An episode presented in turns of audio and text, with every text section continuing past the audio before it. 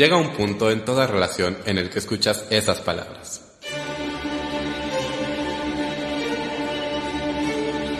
Tenemos que hablar, tenemos que hablar, de teatro con Davor.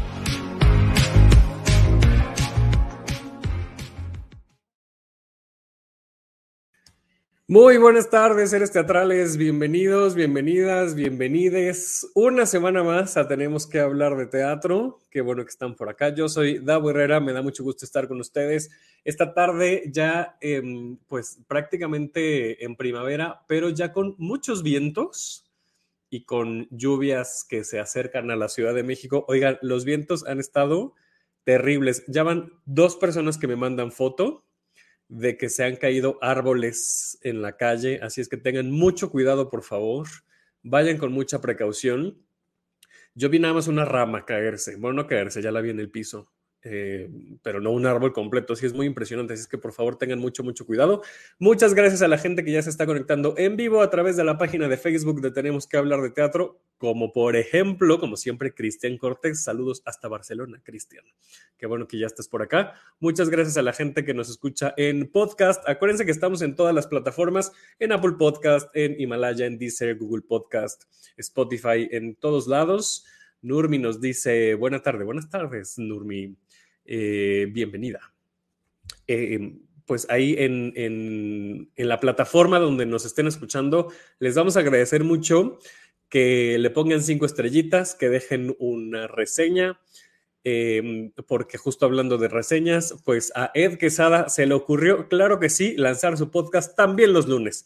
Entonces, que le está yendo muy bien, la verdad es que me da mucho gusto, pero pues no, no puede no haber este pique entre podcast, o sea, perdón, pero no puede no existirlo. Ed, eh, sabes que aquí se te quiere mucho y siempre eres bienvenido, pero, eh, pero ¿por qué los lunes, Ed? Si el lunes es de tenemos que hablar de teatro. Eh, dice Giancarlo Castillo, por fin puede estar en vivo después de un rato. Oye, sí, Giancarlo, pues bienvenido de regreso. Y si no, pues siempre está el podcast. Siempre está el podcast. Eh, compártanlo. Este es un buen momento para compartir la transmisión, para que nos ayuden a llegar a más gente, a más seres teatrales y que esta comunidad sea cada vez más grande. Y hablando de comunidades, hoy precisamente vamos a hablar de comunidades de, eh, de el país y comunidades del extranjero, porque vamos a platicar eh, con Lisette Rondero, que ella es la cofundadora eh, de Teatro de los Sótanos, que pues nos viene a platicar sobre este proyecto que se llama Horizontes Contiguos. Así es que, Lisette, bienvenida, tenemos que hablar de teatro. Hola, ¿cómo, cómo estás? Aquí muy, muy contenta. Gracias. gracias. Yo también estoy muy contento que estés por acá. El fin de semana vimos los ensayos, no los ensayos generales, sino los primeros ensayos con público, un poco en un, un work in progress, un, un trabajo en, en, proceso de uno de estos, eh, de, de, estos proyectos que, que um, complementan el proyecto Horizontes Contiguos, que es, eh, mira, aquí dice, uh, no sé por qué dijo, uh, Nurmi, pero porque vienes con porra, ¿verdad? El, ese uh es para ti. Sí. es una, es una alumna y fiel seguidora del trabajo de la compañía. Ah, pues Nurmi, ojalá también, también seas fiel seguidora de Tenemos que hablar de teatro a partir de ahora. Bienvenida a la comunidad. Eh, entonces, bueno, este, este, estos ensayos que vimos en, la explanada del Centro eh, Cultural Universitario de Empeños, eh, pues es parte de este proyecto. Platícanos un poco primero qué es el proyecto, el proyecto completo de Horizontes Contiguos, y ahorita profundizamos un poquito más sobre este impacto en comunidades y además justamente de empeños que se van a llevar a Canadá. Sí, pues Horizontes Contiguos es un, es un proyecto anual de la compañía Teatro de los Sótanos, de la cual soy cofundadora y codirectora artística, junto a Felipe Rodríguez, eh, que buscábamos llevar a la compañía a, primero hacia otros horizontes que se presumían posibles, de acuerdo a todo el trabajo que hemos venido haciendo desde el 2005 para acá. La compañía nace como, como una iniciativa mía y de Felipe de, pues nada, de tener un proyecto de actores, ¿sabes? Como, como yo como actriz, él como actor, eh, asumirnos como creadores escénicos y desde ese punto de vista elaborar una compañía cuyo punto de partida sea la actuación y alrededor de eso reunir equipos de trabajo. Entonces, llevamos trabajando ininterrumpidamente. Em, muy empeñosamente desde 2005 para acá. Y este año fuimos beneficiados por eh, el programa México en Escena, la vertiente México en Escena, em, eh, de, lo que era el FONCA, hoy eh, el Sistema de Apoyos a la Creación y Proyectos Culturales. Es un proyecto apoyado por el Sistema de Apoyos a la Creación y Proyectos Culturales. Em, en donde pues buscábamos llevar a la compañía a un paso más. Y ese paso más implicaba salir de los estragos de la pandemia eh, en todo sentido y alcanzar esos horizontes posibles que se presuponían, que se veía la luz a la distancia, que se asomaba el rayito de sol, pero que necesitábamos ese, ese impulso para poder llegar allá, para poderlo tocar, ¿no? Eh, y eso, eso habría diferentes aristas. Una de ellas, la más importante para nosotros, porque ha sido la forma en cómo hemos trabajado, creemos en los proyectos a largo plazo, hacemos nuestros proyectos a largo plazo, no, no escatimamos eh, esfuerzos y recursos para poder hacer que nuestras puestas en escena tengan larga vida. Entonces, nos ha costado mucho trabajo y mucho amor eh, conjuntar el repertorio que en este momento tenemos, ¿no? Entonces, era poder volver, e, era poder reactivar el repertorio y llevarlo a los lugares a donde nos quedamos en pausa por la pandemia, que fueron los espacios públicos, ¿no? Las plazas públicas y las comunidades. Después de eso, otra, otra de las aristas del proyecto, Horizontes Contiguos, por eso se llama Horizontes Contiguos, porque son los horizontes cercanos, mm. posibles que esperamos nos lleven todavía más allá. Eh, la otra arista era eh, la, coproducción con compañías hermanas. Nos parece, y siempre hemos trabajado así, que mm, la posibilidad de que el teatro siga generando lenguajes eh, está en, la, en el intercambio creativo de ideas y en ese sentido la figura de la coproducción siempre es muy atractiva. porque unimos esfuerzos y unimos visiones. Es como cuando, ¿no? Así, sí, son, son como familias y se vuelve, o sea, de familias distintas, ¿no? Y de pronto ya estás haciendo la cena con la familia política y es muy chistoso, ¿no? Porque tú tienes una forma de hacer el espagueti, pero ellos tienen otra forma. y entonces en esa, en esa suerte de encontrar... Pero alguien pone el espagueti y luego alguien pone la ensalada de manzana. Por supuesto, y, tienen que traer el queso, si no, no funciona, ¿no?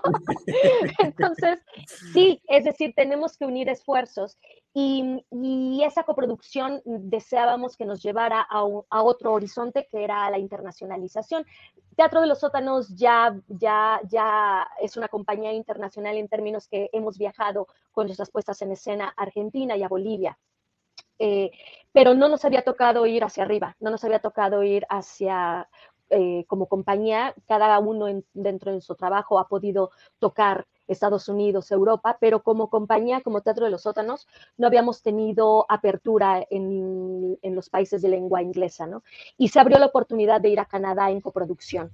Entonces, esta era la otra arista que, queríamos meter dentro del proyecto, eh, es decir, atender con nuestro repertorio a las comunidades eh, aquí en México, en la Ciudad de México, eh, abrirnos el horizonte hacia la internacionalización con una coproducción. Eh, y, y, eso, dentro, de la, dentro, de, dentro del repertorio, eh, el otro horizonte era abrirle la oportunidad y no sé si llamarlo oportunidad, Davo, eh, porque tampoco es que uno esté para andar dando, dando oportunidades, porque uno siempre anda necesitando oportunidades, ¿no? porque de pronto es abrir la oportunidad a los jóvenes, era compartir con la generación de la pandemia un camino que nosotros tuvimos más afortunado. Y digo más afortunado porque a nosotros no se nos cerró el mundo empezando a trabajar. Ahora sí que desde mi perspectiva, el que no hizo lo que tenía que hacer, pues hay de él y de ella, ¿no? O sea, sí, pues cada quien es responsable de lo que hace, de las cosas que emprende, de lo que no emprende, de lo que le tiene miedo, de lo que no le tiene miedo. En ese sentido, sí somos una generación en donde cuando nos cayó la pandemia, a Teatro de los Sótanos, para nosotros fue una pausa sana ¿sabes? O sea, nos quedamos en casa, hicimos pausa, reflexionamos, no nos faltaba sustento, la compañía ya tenía un largo currículum, nosotros como creadores ya teníamos un amplio currículum, teníamos trayectoria y los proyectos no se murieron, se, se quedaron en pausa, ni siquiera se nos cayeron los proyectos. Entonces, en ese momento, cuando vino la pandemia, yo la verdad es que dije, pues no lo hemos hecho mal, no lo hemos hecho mal de tal suerte que hoy estamos tranquilos, pero pero ya teníamos una, un camino andado, ¿sabes? este, y la pandemia solo vino a decirnos, ah, descansa tantito. ah, eh, yo sé que no es la, yo sé que no es la realidad de todo mundo. Sí, claro. Sí, desde mi perspectiva. Sí, sí, claro. Bueno. Y qué fortuna, ¿no? Qué fortuna que, que, se haya podido hacer. Digo, al final, eh, un poco como dices, muy duramente, ¿no? Esto de pues cada quien que se responsabilice de, lo que ha hecho y de, las decisiones y de las no decisiones que toma. pero al final, digo, eh, y de hecho una no decisión es una decisión, ¿no? Una no acción al final es una decisión. Que trae eh, consecuencias. Exacto, ¿no? Eh, y sí, pues en mayor o menor medida, pues cada quien em, enfrentó, enfrentamos la pandemia de, diferentes maneras quien desafortunadamente pues, pues no pudo seguir, no, no solamente en el tema artístico, sino en muchos otros ambientes eh, e industrias, porque pues literalmente tenían que salir para poder sobrevivir el día, ¿no? Pero muchas de las personas creadoras creo que también se dieron la oportunidad de, de o pausar, como bien dices, y, también ver un poco en perspectiva la trayectoria del trabajo que habían estado haciendo, incluso para, para tomar un camino diferente, ¿no? Para, para hacer una, una autorreflexión o en otros casos, pues para eso, ¿no? Para renovarse y para, ¿no? Justo eh, ahorita que hablabas de la coproducción que, que la tienen con, con, F3, que es de mi queridísimo Alan Flores, que justo lo vi y trabajamos juntos hoy, ¿no? Pues uno de, las, de, los proyectos que emprendió es precisamente uno por el que todavía estoy trabajando con él, que es Boyeristas Producciones, ¿no? Que fue toda esta parte de, del streaming, que de hecho, gracias a Boyeristas Producciones, no lo dije al inicio, porque son quienes nos prestan la plataforma para hacer esta transmisión, justo eso, ¿no? O sea, incluso en términos artísticos, pues esa cosquillita de crear y de no quedarse quieto está siempre, ¿no?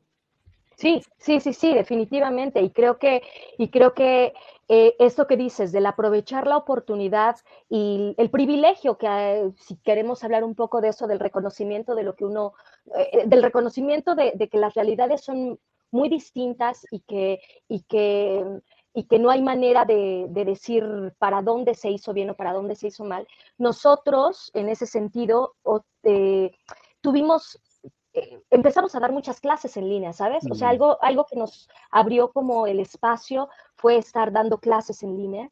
Em, no dejamos de hacer teatro por eso, por estar en contacto con, el, con los alumnos y las alumnas.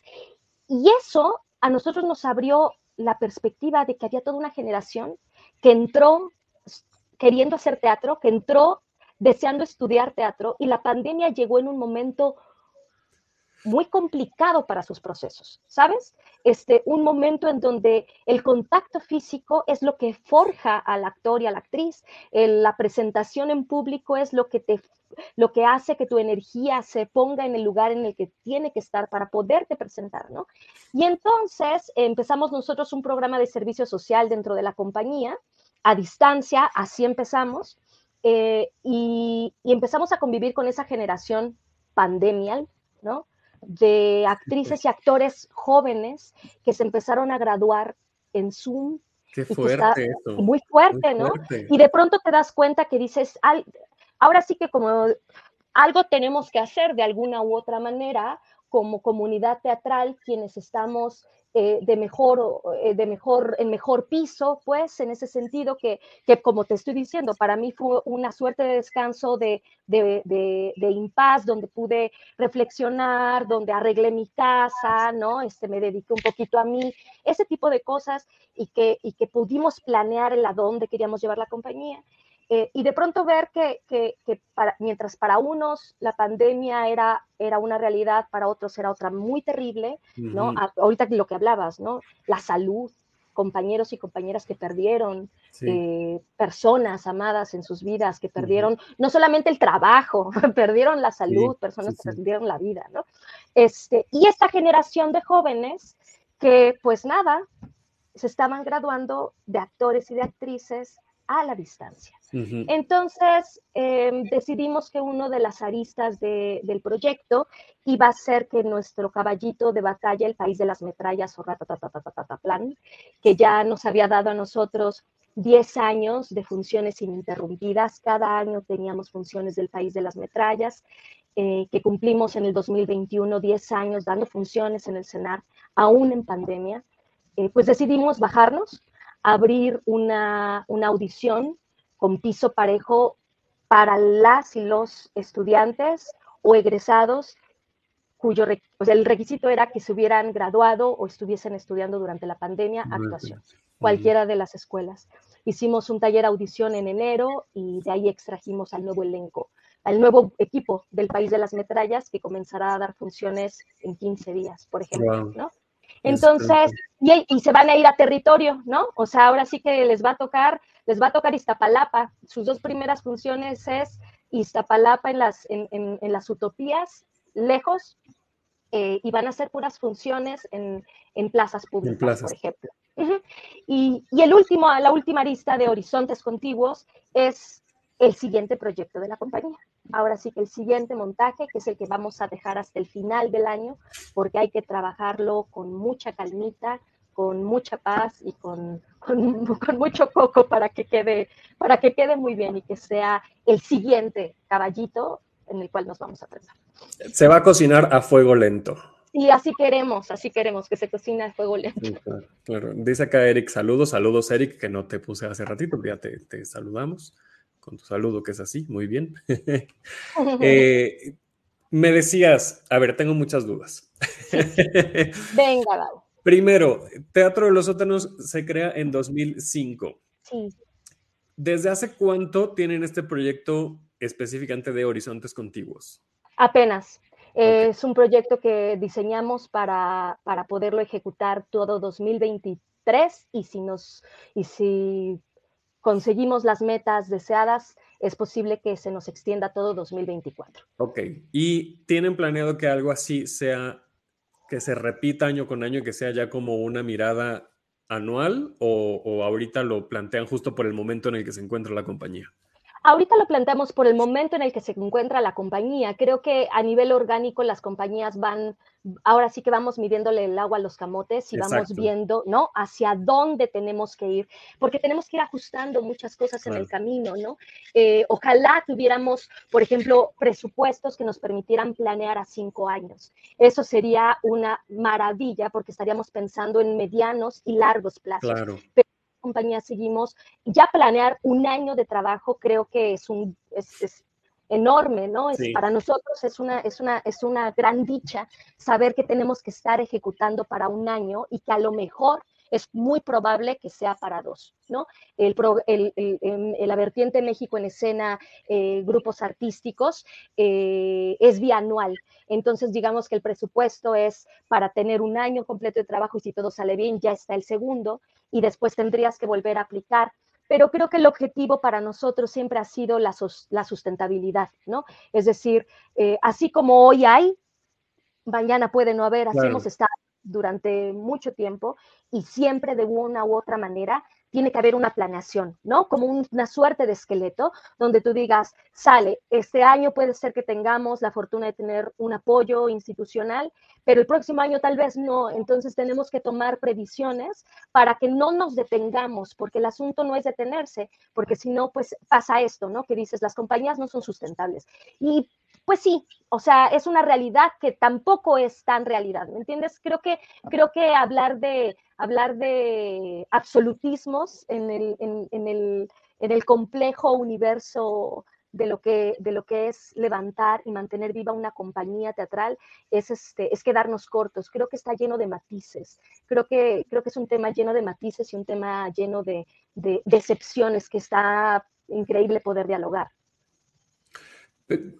Y, pasa en, muchas industrias, ¿no? Es decir, también la, vaya, los, los eh, negocios independientes. Hablo de negocios independientes como...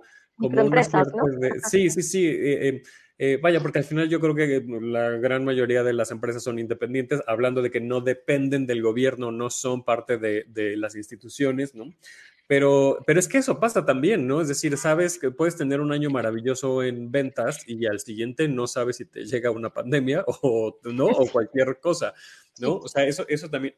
Ahora, en el arte es más difícil porque los plazos, ¿no? Las convocatorias, los elencos, o sea, hay, hay, una serie de factores que vulneran mucho más esta planeación de la que hablas, que, que por eso te lo preguntaba, ¿no? Si esto es como algo que se planea como estar repitiendo en este sentido de de aquí agarramos nuestra visión para el siguiente año y así ir trabajando, pero me hace todo el sentido lo que estás diciendo, ¿no? Que es por este momento, porque además justo hay tantos factores que pueden influir en, en una planeación que es difícil prever, ¿no? O sea, justo hablando de los privilegios, creo que ustedes tienen el privilegio de prever un año, muchas compañías no lo tienen, ¿no? Ni siquiera el mes, ¿no? Exacto. Que dices, ojalá salga una función hoy, ¿no? O sea, que salga una función en los próximos tres meses. Y así hemos estado muchas veces, ¿no? Y creo que es parte de la naturaleza de cómo se gestiona la cultura en este país. Lo que me lleva a preguntar, y creo que no se lo he preguntado a nadie en este programa, pero me está carcomiendo en este momento, ¿por qué hacen teatro? Fíjate que todo mundo lo pregunta. Bueno, sí, hasta uno, ¿no? O sea, creo que creo que para mí la pandemia fue uno de, la, fue uno de los cuestionamientos, ¿no? creo que siempre uno entra en esa cuestión y creo que la respuesta, creo que la respuesta es, es muy íntima, eh, Davo. Creo que, creo que eh, en vocaciones es que uno, pues nada, es, es, podría yo romantizarte todo lo que quieras aquí, la realidad de, de lo que hacemos. Em, nada, creo que, creo que el asunto es la, la,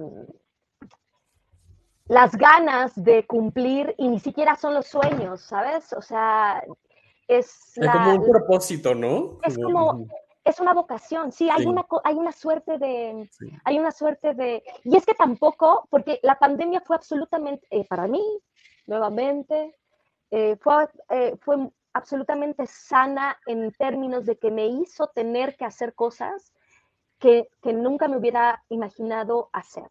Como agarrar y decir, si no se puede regresar a los escenarios y el mundo se acaba, ¿no? O sea, y, y, ya no es posible hacer teatro, porque eso fue algo muy cierto.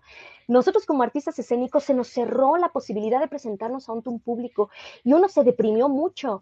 Y, ahora, aunado a eso, échale quienes tuviesen realmente problemas económicos muy graves, ¿no? y que además tuvieran salud, ¿no? Yo entré en un momento de depresión, dije, no me encuentro si no hago teatro, y de pronto dije, ¿en serio?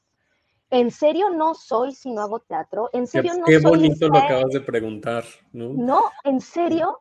dije, pero si el teatro de eso se trata, que lo más importante es la pulsión vital, entonces pues no, si no puedo volver a ser actriz, ya está. Y nos pusimos a hacer chiles en hogada aquí en mi casa, a vender chiles en hogada. Y la cosa es vivir, de eso se trata el teatro, ¿no? Entonces, eh, pues nada, creo que ¿por qué hacemos teatro? Pues, pues porque, porque, porque es, es necesario para uno, porque lo puedo hacer en este momento, porque tengo la, la posibilidad de seguirlo haciendo, de, de entregarlo, pero si la vida un día, como en la pandemia, me vuelve a decir se cierra, pues se cierra. No se va a cerrar, no, el teatro, mira, como las cucarachas. como las cucarachas. y se levanta. y se levanta. Pero se levanta, ¿no? Como sea y bajo. Yo siempre, desde que no sé, desde que empiezo a involucrarme en el mundo del teatro hace, que te gusta, 20 años, 25 años, he escuchado la frase, el teatro está en crisis. yo nunca he escuchado un, un, momento en mi vida en que, en que no, no está en crisis el teatro. Entonces, pues si así va a seguir, pues bueno, pues dice Cristian Cortés, ah, no, perdón, me salté uno. Playera, ¿por qué hacen teatro? Pero a esta playera, Cristian, por favor, le pones muchos emojis que represente, ¿no? Como toda esta emoción que le imprimía la pregunta, por favor. Otra, podría romantizarte lo que hacemos, el asunto con las ganas de cumplir con un propósito, una vocación. Y otra frase, la cosa es vivir, de eso se trata el teatro. Lo que pasa es que Cristian es nuestro secretario oficial, ¿no? Y pues hace anotaciones de las frases memorables del programa, ¿no? Algún día haremos playeras y por eso puso playera. Con un saludo, Cristian. Dice Corina, por eso les admiro tanto, Lizeth. Pues sí, hay, hay una cosa de vocación. Yo, hablando de mí, porque me gusta autoentrevistarme, eh, yo trabajaba en, eh, en, corporativos y no me iba mal, pero tampoco me iba muy bien. Eh, y, tenía como una carrera por delante, ¿no? y entonces en un momento dije, ya no me gusta estar en corporativos y me voy a dedicar a la docencia, porque la docencia es lo que a mí me gusta, ¿no? Y yo llevaba siendo docente mucho tiempo y, y extrañaba mucho dar clases. Entonces uno de mis proveedores me dijo, eres un talento desperdiciado si te vas a un salón de clases, porque tú en el mundo corporativo tienes todo, todo para ser así, ¿no? El líder, ¿no? De, de, lo que tú quieras. Y un poco mi respuesta fue la que me acabas de dar. No me importa, yo quiero perseguir esa vocación. Y además soy muy útil frente a clases, frente a grupo, ¿no? Porque, porque de eso se trata la vocación, encontrar una utilidad a, la sociedad, a la gente, a un grupo de personas, ¿no?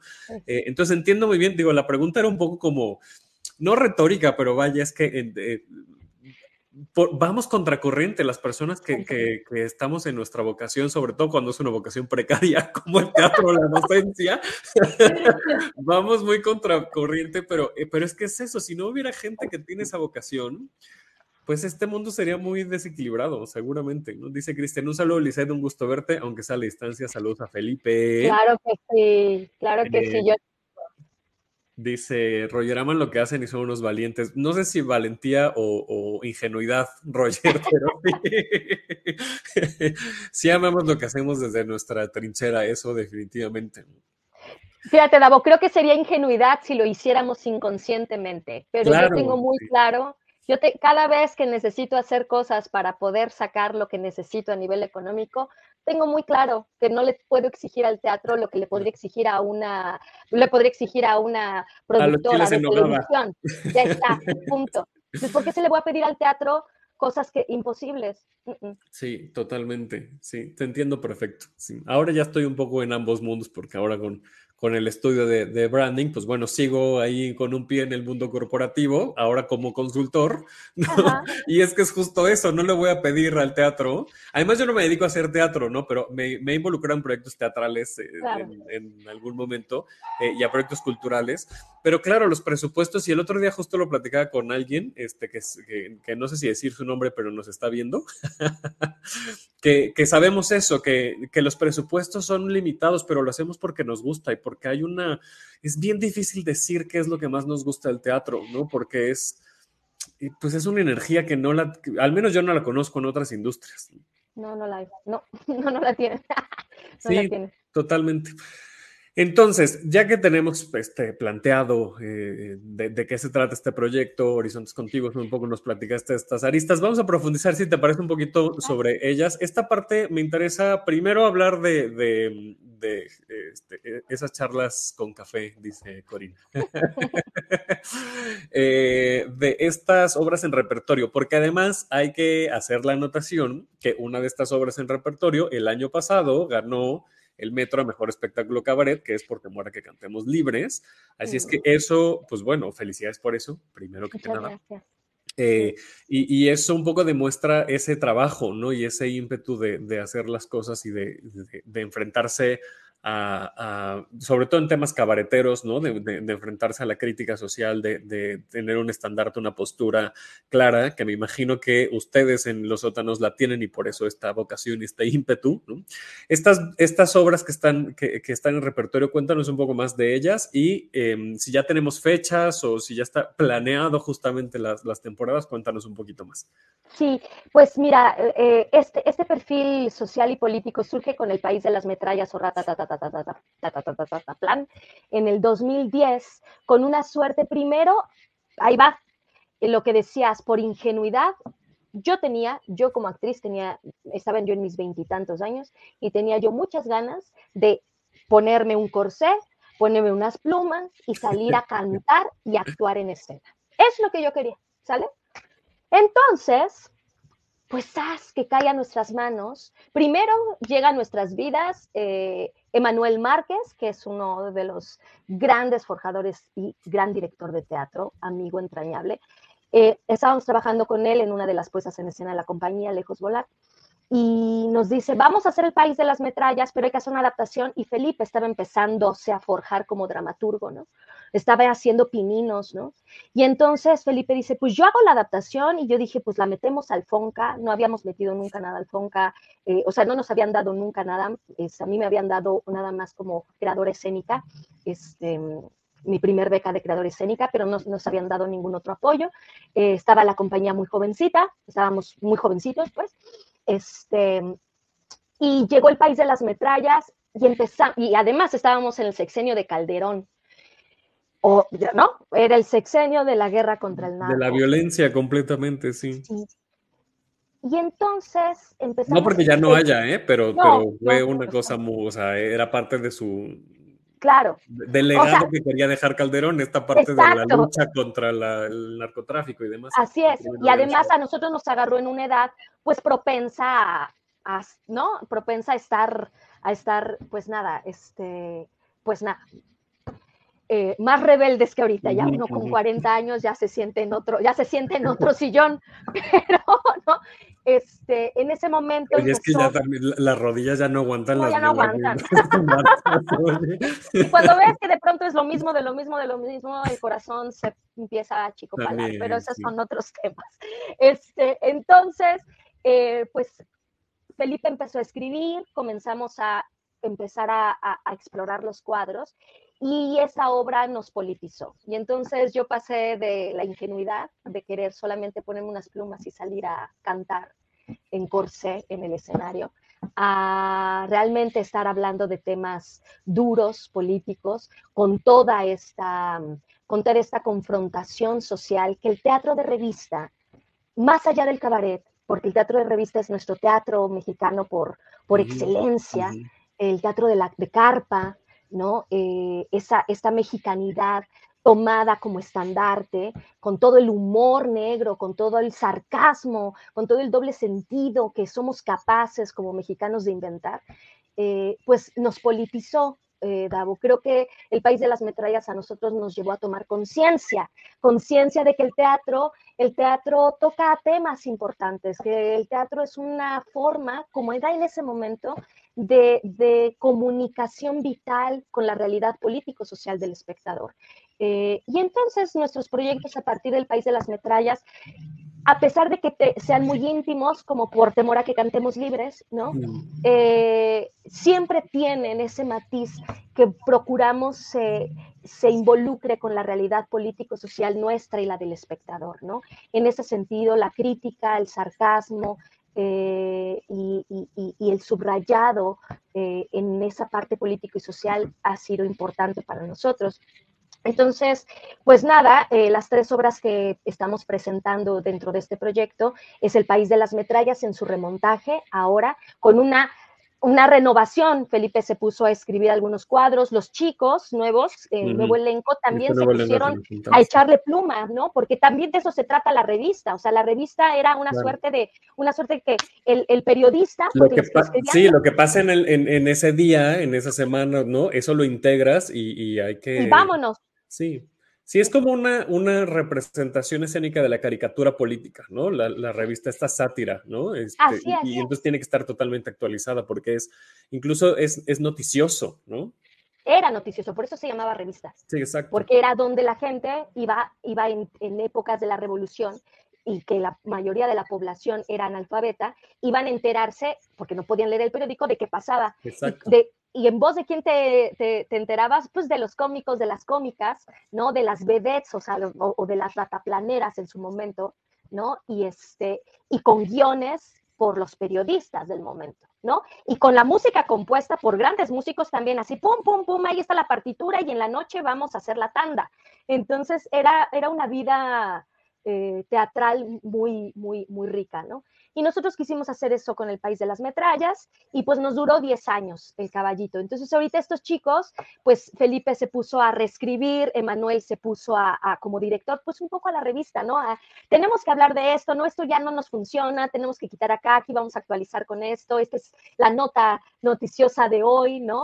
Este, y los chavos también se pusieron como un poco con, con su propia dramaturgia, meterle mano a algunos cuadros. Entonces, pues eso es lo que van a presentar ellos ahora el, 20, el 23 y 24 de abril, son sus ensayos generales en, en Iztapalapa y su estreno es el 25 en la José Vasconcelos, en el auditorio de la José Vasconcelos eh, a las 2 de la tarde creo que es. Ah, está buenísimo. Sí, y todo es entrada libre, por ejemplo, ¿no? Este, y luego ellos van a estar. Puede, perdón que te interrumpa. Esta, entrada libre se puede justo por el apoyo, ¿no? El, el, el, Fonca que ya no es Fonca, ¿no? Así es. Y también.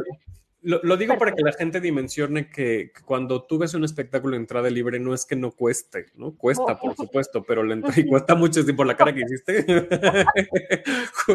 cuesta, aunque no parezca, cuesta mucho. Aunque haya tres sillas en el escenario, esas tres sillas representan, cada silla representa un esfuerzo enorme.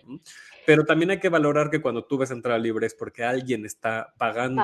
Nadie, o pocas veces, si no es que casi nunca se está realmente regalando. El, es precario y eso siempre hay que señalarlo, ¿no? No es suficiente es, ese apoyo definitivamente.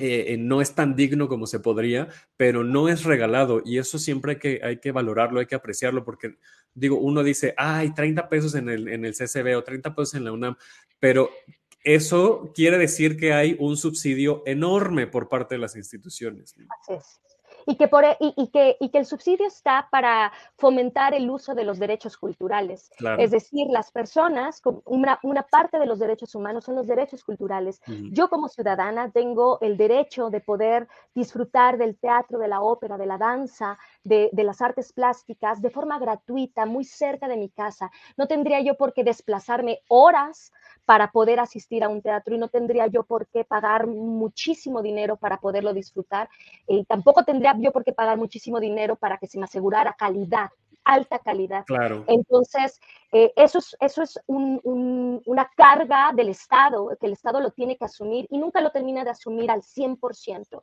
Eh, y sin embargo, se hacen muchos esfuerzos. Y como dices, si no existieran instituciones del calado de lo que era el FONCA y de lo que ahora es el Sistema de Apoyos a la Creación y Proyectos Culturales, por ejemplo, estas funciones, vamos a dar ocho funciones del País de las Metrallas, de las cuales cuatro tienen el subsidio del FONCA y otras cuatro la compañía Teatro de los Sótanos con su trabajo va a subsidiarlas. Es decir, nosotros vamos a pagar los honorarios y los sueldos que cuestan esas otras cuatro funciones, a ver de dónde, cómo lo vamos a hacer, ¿no?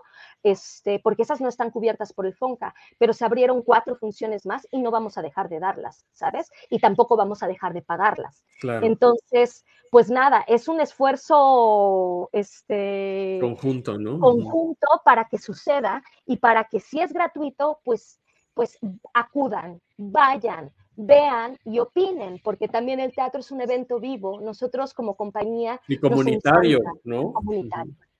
Absolutamente, ¿no? Este, bueno, eso sucede en marzo, Davo, con nuestro repertorio. Y luego, en la segunda mitad del año, que es a partir de julio, eh, en plazas públicas y en espacios alternativos, daremos todo julio, ocho funciones, sábados y domingos, de La vida en Chaca, ópera posneobarroca, cabaret para el México de la colonia pobre.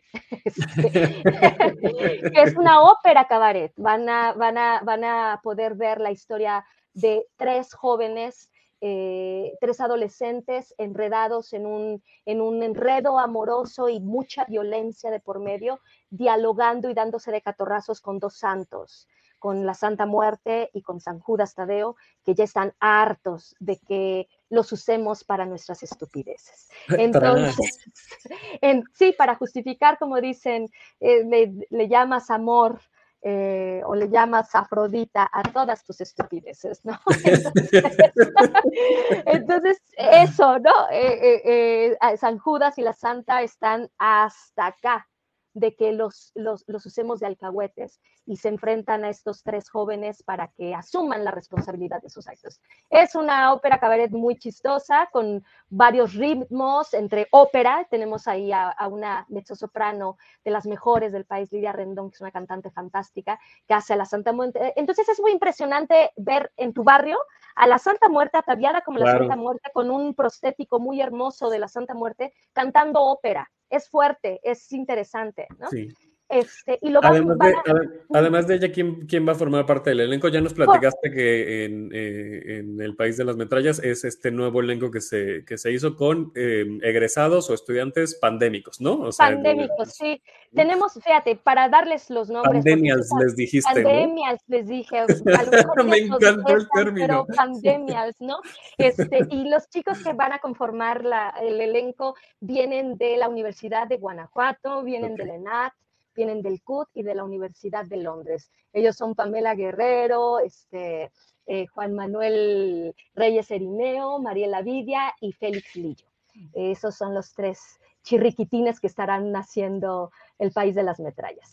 y la vida en Chaca está conformada por eh, Lidia Rendón, Yever Isa, Galo Balcázar y tu, tu servidora Alice Rondero y Felipe Rodríguez como San Judas Este, entonces, pues ahí andaremos, que también para nosotros será como tal vez la última año que hagamos a los tres jóvenes, porque pues ya más bien somos los tíos de los adolescentes.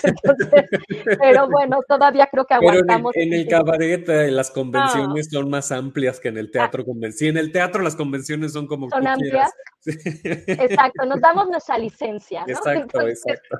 Pero lo van a disfrutar muchísimo y vamos a estar en plazas públicas, ahí sí, calle, calle, sábados y domingos de julio. Todavía no tenemos las fechas ni las sedes, pero pues lo que me gustaría es invitar a todas las personas que nos acompañan hoy a que pues nos sigan en Teatro de los Sótanos en Instagram para que revisen porque estamos poniendo todas las actividades con fechas y calendarios.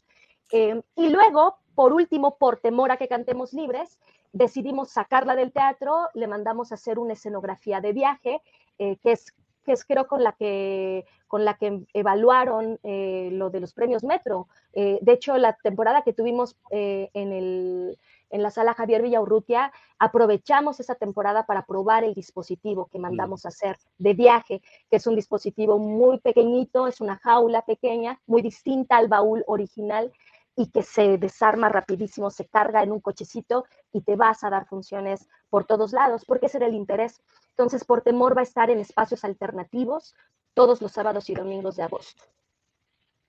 Todavía no tenemos tampoco. no, este, ni fechas ni sedes, pero igual esténse atentos porque muy pronto tendremos esas. Buenísimo. No, pero está bien para irlo considerando. Dice Cristian, voy a cambiar la expresión si Dios me da licencia a si el teatro me da licencia. Con el teatro licencioso podemos hacer muchas cosas. Claro, pues es que nos da licencia, nos da licencia. Así es. Eh, y, y para mm, eh, este proyecto de. Ay, se me acaba de olvidar el nombre, perdóname. Este. Mm, todo mal conmigo. empeños, ay Dios mío, empeños. Se van a Canadá. Ah, sí, me giro.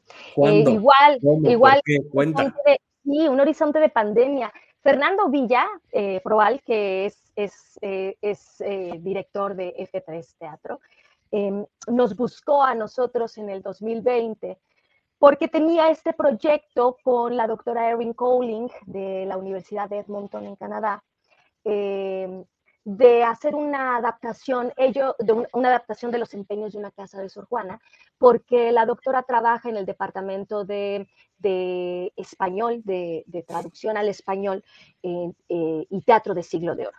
Entonces, ella conocía desde hace mucho el trabajo de F3, que tú sabes que, que se destacan por, su trabajo eh, de deconstrucción y de, renovación de los clásicos.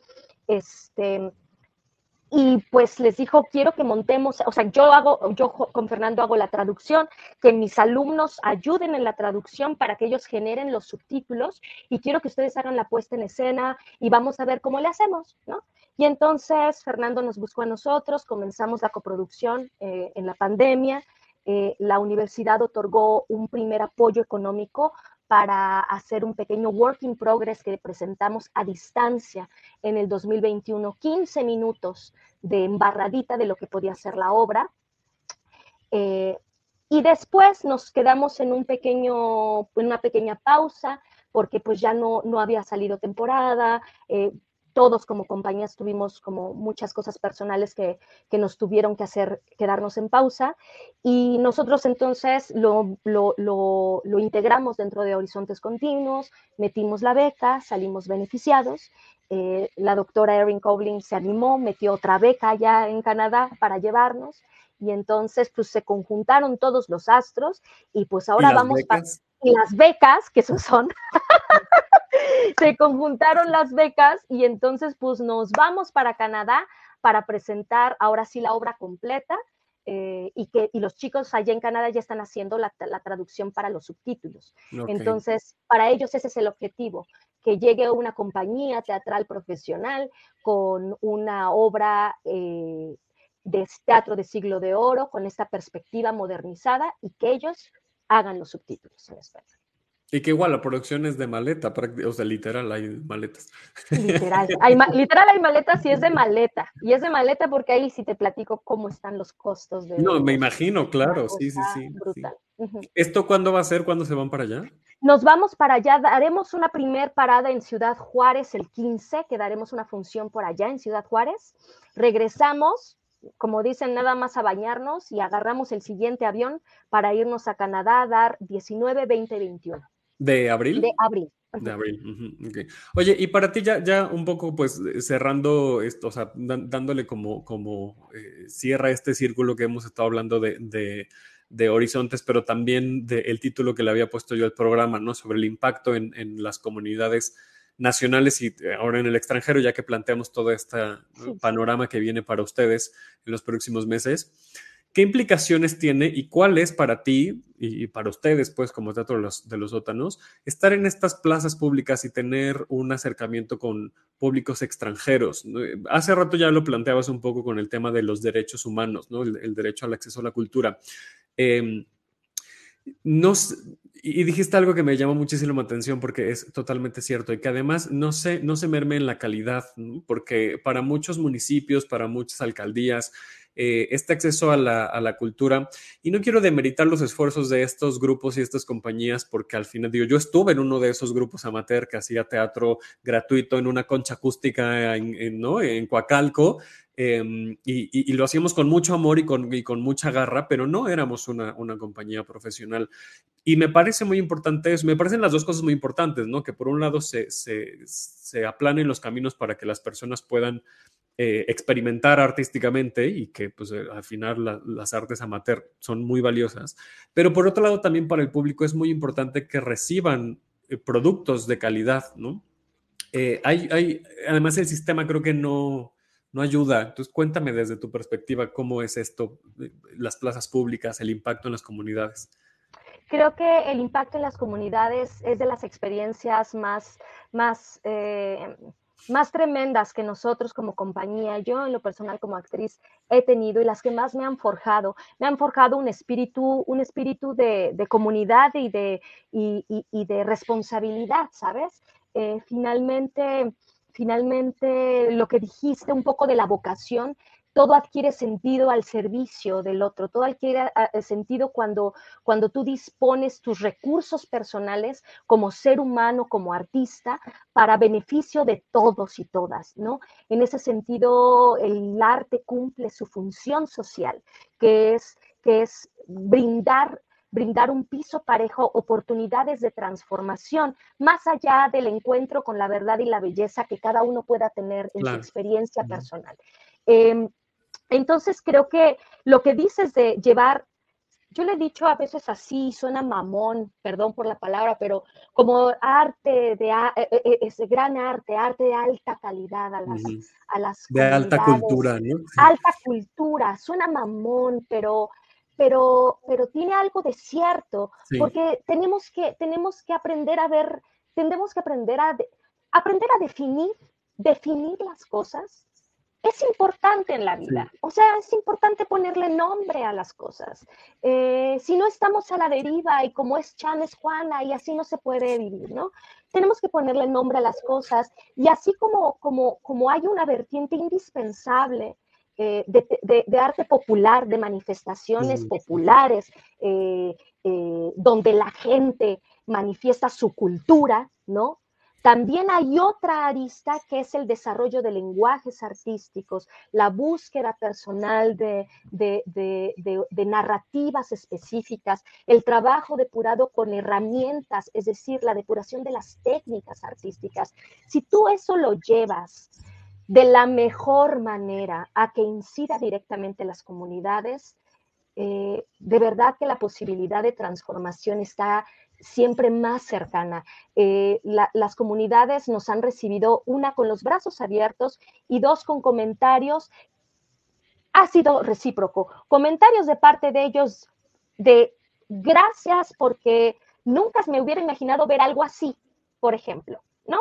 Escuchar algo así.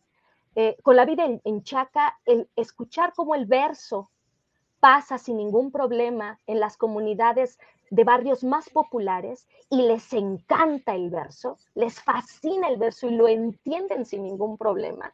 Es una maravilla, ¿no? Y tú como artista te das cuenta que tienes que salir de tu concha, tienes que salir, ahora sí que de tu concha, literalmente de tu concha, ¿no? Y de estar esperando y pensando que, ¿no? Y salir a hacer incidencia comunitaria, ¿no? Nuestras experiencias en centros penitenciarios han sido de las más fuertes y de las más intensas, por ejemplo. Eh, saber, que, saber que el discurso social y político, si, si tú lo avientas sin menoscabo, te lo pescan sin menoscabo claro, tampoco, claro. ¿no? Sí, yo, pienso que hay em, como una em, percepción no equivocada de, de esta, de, cierta parte de la comunidad artística que ve como por encima del hombro y un poco colonizadora, ¿no? De vamos a llevarle arte a las, ¿no? A las comunidades más... y, y eso es un problema, yo lo veo como un problema porque justamente entonces estamos perpetuando esta idea de clase social, o sea, de racismo, de clasismo, de, que unos merecen y otros no, de, la falta de educación, de la falta de recursos, eh, eh, incluso intelectuales para acercarse a, productos artísticos. Y, yo creo, o sea, lo, planteas como esta cosa de, de incidir, ¿no? De ir a, a colaborar, ¿no? Más allá de ir a a, dar. Yo te, exacto, a dar, exactamente, ¿no? No, no tan sencilla la palabra, no vas a ir a dar, vas, vas, una cosa más horizontal, más, porque formamos parte de una comunidad, ¿no? Incluso, yo, incluso me estoy arrepintiendo cómo planteé la pregunta de ir a las comunidades, ¿no? Sino más bien, pues eso, acercarte a, las personas que tienes alrededor, porque incluso aquí, pues digo, yo lo veo con, mi comunidad de, vecinos, ¿no? Y con mis familias, con mis familiares y demás, que es como el teatro les, les hace... Eh, como, que les queda lejos, digamos, ¿no? No geográficamente, sino de, no, no, no, no, es carísimo, este, son muy poquitos. Hace nada un, un tío eh, nos preguntó que cada cuándo vamos al teatro, le dije pues en promedio dos o tres, pero hay veces que a la semana vamos cinco veces, ¿no? Pero en promedio dos o tres. dijo, no, no, no hay tantas producciones. no, dije, no, hombre, no voy a todas las que quisiera. A eso me refiero con que les queda lejano, ¿no? Y eso, no se trata de ir a, colonizar y a conquistar las, las comunidades, ¿no? No, porque creo que ahí estás tomando, estás tomando distancia tú. O sea, ahora sí que tú eres el que está tomando distancia, porque realmente, como dices, tú eres parte de una sociedad y tú lo que quieres como artista es que la gente sepa lo que estás haciendo, que la gente vea lo que estás haciendo. O sea, somos, ahora sí que es, eh, es, lo mismo. Entonces, sí, no, no, no es ir a, como dices, no es ir a colonizar, es ir a aprender en conjunto y ofrecer tu trabajo a múltiples públicos. De eso se trata ahorita lo decías, ¿no? Este, hay intercambio, de hecho justo ahí te interrumpí, ¿no? Hay un, hay un intercambio, una retroalimentación cuando hay una presentación en plazas públicas o en, o en lugares al aire libre, gratuitos, ¿no? En teatros del pueblo.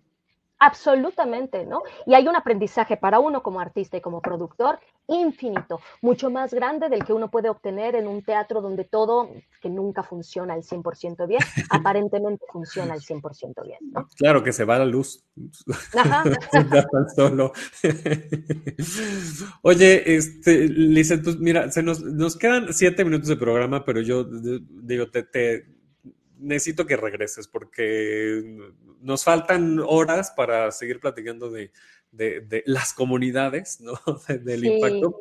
Pero quiero cerrar con ahora justo, o sea, esta misma pregunta, trasladarla a esta parte del extranjero, ¿no? Llevar una, un esfuerzo mexicano eh, que además de Sor Juana, ¿no? Fue muy bonito además que en el ensayo estábamos afuera del de, el foro Sor Juana, entonces decía ahí, de foro Sor Juana, y entonces en algún momento volteaba y decía así, pues mira Sor Juana lo que provocas. ¿No? Llevarlo a, a, Canadá, eh, ¿qué es para ti, qué es para ustedes? Creo que tiene que ver con lo de las comunidades. Creo que es igualmente un intercambio indispensable. Somos habitantes de un mundo global que se está haciendo teatro por todos lados y que, y que la comunidad global, ahí estamos todo el tiempo. Entonces, creo que el poder compartir nuestra visión del mundo, nuestra visión del arte y del teatro, nuestros procesos de producción, el cómo, cómo un grupo de teatro mexicano hace lo que hace, eh, en un país que tiene otras condiciones, otra cultura, otra visión de las cosas. Es una forma más de enriquecimiento mutuo, es el vernos a poner en un espejo que nos pueda abrir horizontes, ¿no? Y qué maravilla poder tener intercambios internacionales para poder seguir compartiendo nuestros lenguajes nuestra forma de ver la vida, ¿no? Eh, creo, que, creo que eso hace que también el teatro tenga una presencia importante y que, y que se sepa, ¿no? Que se sepa que el teatro mexicano, tú lo dijiste, ahorita, es una de las carteleras más fructíferas de toda Latinoamérica, si no me equivoco, pues del mundo un poco. O sea, tenemos una cartelera, es impresionante y el teatro que se hace en México es de altísima calidad. Entonces, creo que pues vale la pena, como dicen, cacarearlo y vale la pena ir a encontrar alianzas, alianzas estratégicas que nos permitan nuevamente ser sostenibles a largo plazo, ¿no? Totalmente. Resumen, Lizeth, de todo lo que viene este año. A ver, cuéntanos.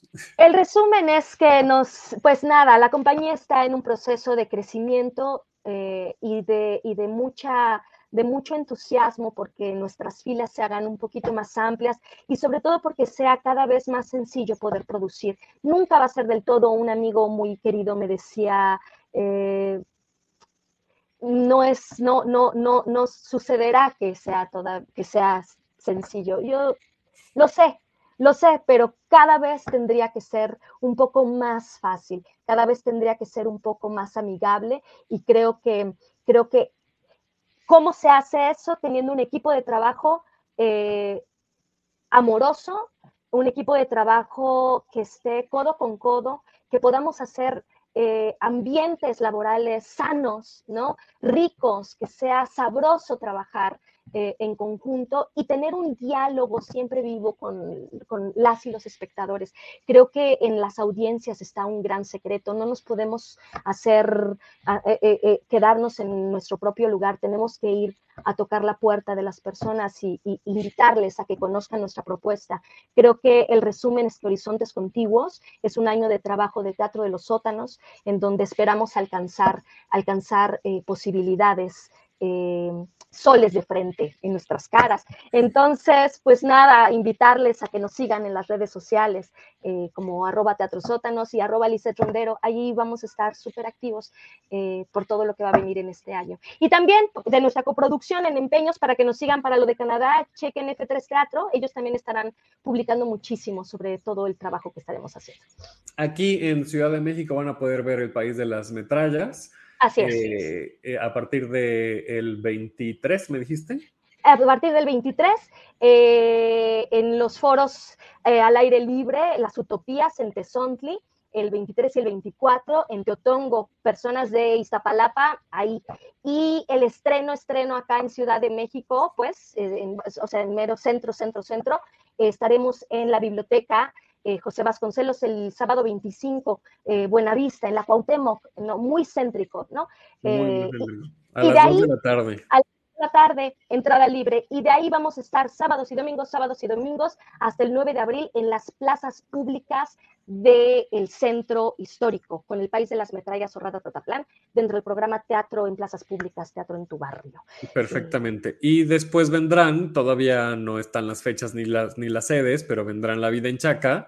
Eh, el título completo es La Vida en Chaca, ópera post-neobarroca cabaret para el México de la colonia pobre. Para los amigos, La Vida en Chaca. Oye, si escriben esto a los metros, imagínate, o sea, va, el cintillo va a estar, ¿no? Tu pobre aguacate va a estar este, con la locución. Y también vendrá por temor a que cantemos libres, pero para ello manténganse el pendiente de las redes sociales de teatro, arroba teatro sótanos, para que eh, vean toda la, cartelera. Y les deseo muchísimo éxito para, para, bueno, para todos estos proyectos, pero para que pongan bien en alto el nombre de México. ¿Qué lugar tan común acabo de decir? Eh, allá en Canadá. Muchas gracias, Davo, y que estén al pendiente porque tendremos un estreno a finales de este año. Estreno por. Ay, sí, es cierto. Que me ibas a contar tantita primicia. Eh, tantita primicia es sobre nuestras neurosis y la forma en cómo, sobre nuestras neurosis y la forma en cómo nos gusta ver ilusiones en lugar de lo que hay, en lugar de la realidad. Buenísimo. Entonces va a estar bien bueno. Este, todavía no tenemos el título, estamos apenas marinándolo, pero pues espero. Lo que deseamos, a fuego lento. Haces está cocinando a fuego lento, entonces ahí está en la pendiente para finales de año. Lizeth, muchísimas gracias. Bravo, a ti, muchísimas gracias a todas. Muchas gracias. Muchas, muchas gracias. Gracias a la gente que se conectó en vivo a través de la página de Facebook de Tenemos que hablar de teatro. Gracias por escucharnos en podcast. Acuérdense que estamos en todas las plataformas. Por favor, póngale cinco estrellitas, eh, hagan una reseña, compártanlo. Em, luchemos en contra de Reseña Teatro que saca su podcast del mismo día. Así es que, por favor, venzamos a ese enemigo. No es cierto, ¿no? somos colaboradores y nos queremos mucho. Que por cierto, ya hace, ya obviamente, ya les dije que sale los lunes, ya salió el nuevo episodio de Ed con Reinos Robledo para que lo escuchen, pero también compartan este y escúchenlo y, que mucha gente más se una. Y síganos en redes, nos encuentran como arroba hablar de teatro en Twitter e Instagram. A mí me encuentran como arroba 9. Lizette, otra vez las redes de tuyas y de Teatro de los Sótanos. Claro que sí, Instagram, Facebook y Twitter como arroba teatro sótanos y personalmente como arroba Rondero, igual en todas las este, plataformas. Perfectísimo, ahí está. Eh, esta es una producción de Funderlele Medios. Gracias a Boyeristas Producciones por prestarnos la plataforma para hacer esta, esta transmisión.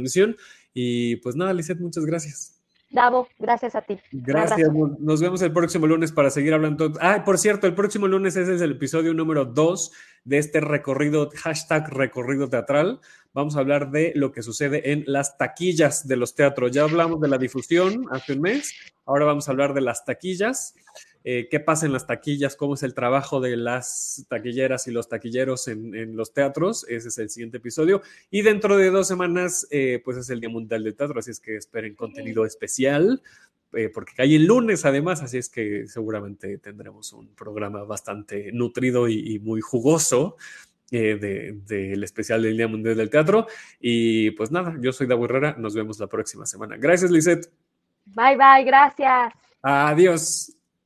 Esto fue Tenemos que hablar de teatro. Si lo quieres, déjalo ir. Si es de Herrera, regresará cuando menos te lo esperes.